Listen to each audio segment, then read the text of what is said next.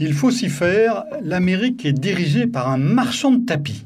Donald Trump négocie sur la scène internationale comme il pratiquait le rapport de force avec les entrepreneurs du bâtiment ou les villes quand il était promoteur, âprement, mesquinement et dans son seul intérêt. Avant, il accroissait son capital financier.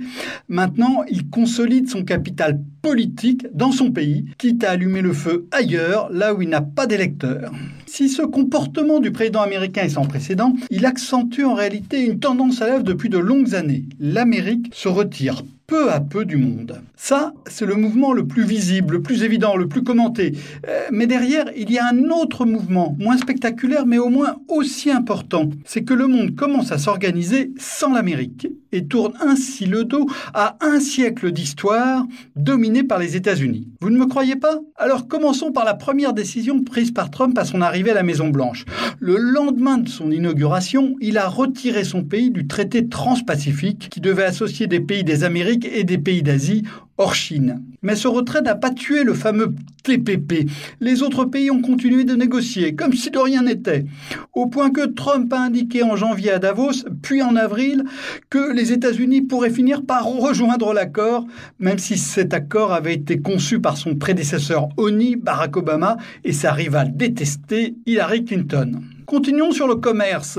Au-delà du TPP, le projet de Trump est clair. Il veut casser l'Organisation mondiale du commerce. Il bloque la nomination de nouveaux juges au tribunal de l'OMC qui tranche les conflits entre pays, l'organe de règlement des différends. Pascal Lamy, qui fut directeur général de l'OMC pendant près d'une décennie, le dit tout de go, il faudra s'habituer à une OMC à géométrie variable. L'idée semble farfelue, tant les États-Unis ont joué un rôle moteur dans la création de l'organisation après-guerre, puis dans son fonctionnement. Mais des pays de l'OMC sont en train de réfléchir, dans la plus grande discrétion, à des moyens de contourner le blocage américain. L'exemple pourrait venir, une fois n'est pas coutume, de l'UNESCO. Quand Ronald Reagan présidait les États-Unis, il avait retiré son pays de cette agence des Nations Unies qui vise à rapprocher les peuples par l'éducation et la culture.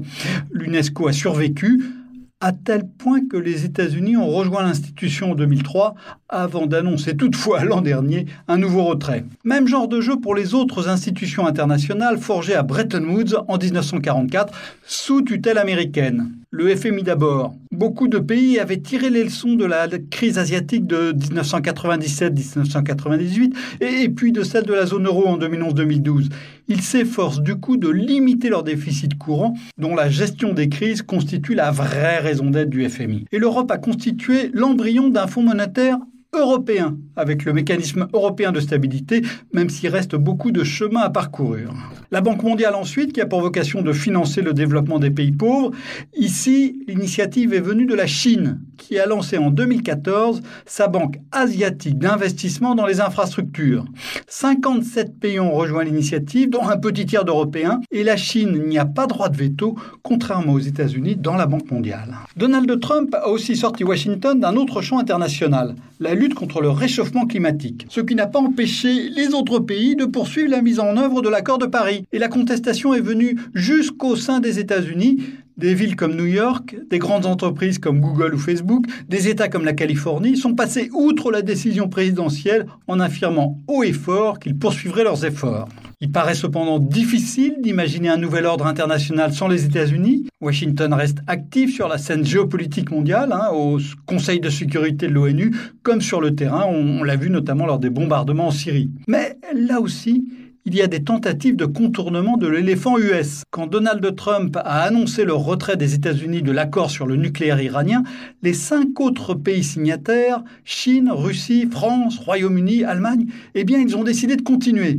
Ici toutefois, ça se complique. Les mesures décidées par Donald Trump à l'encontre de l'Iran vont en effet frapper des entreprises de ces pays, en particulier des firmes européennes. Pour exister sans l'Amérique, le monde devra agir contre l'Amérique, autant dire qu'il y a de fortes turbulences en vue. Retrouvez tous les podcasts des échos sur votre application de podcast préférée ou sur leséchos.fr.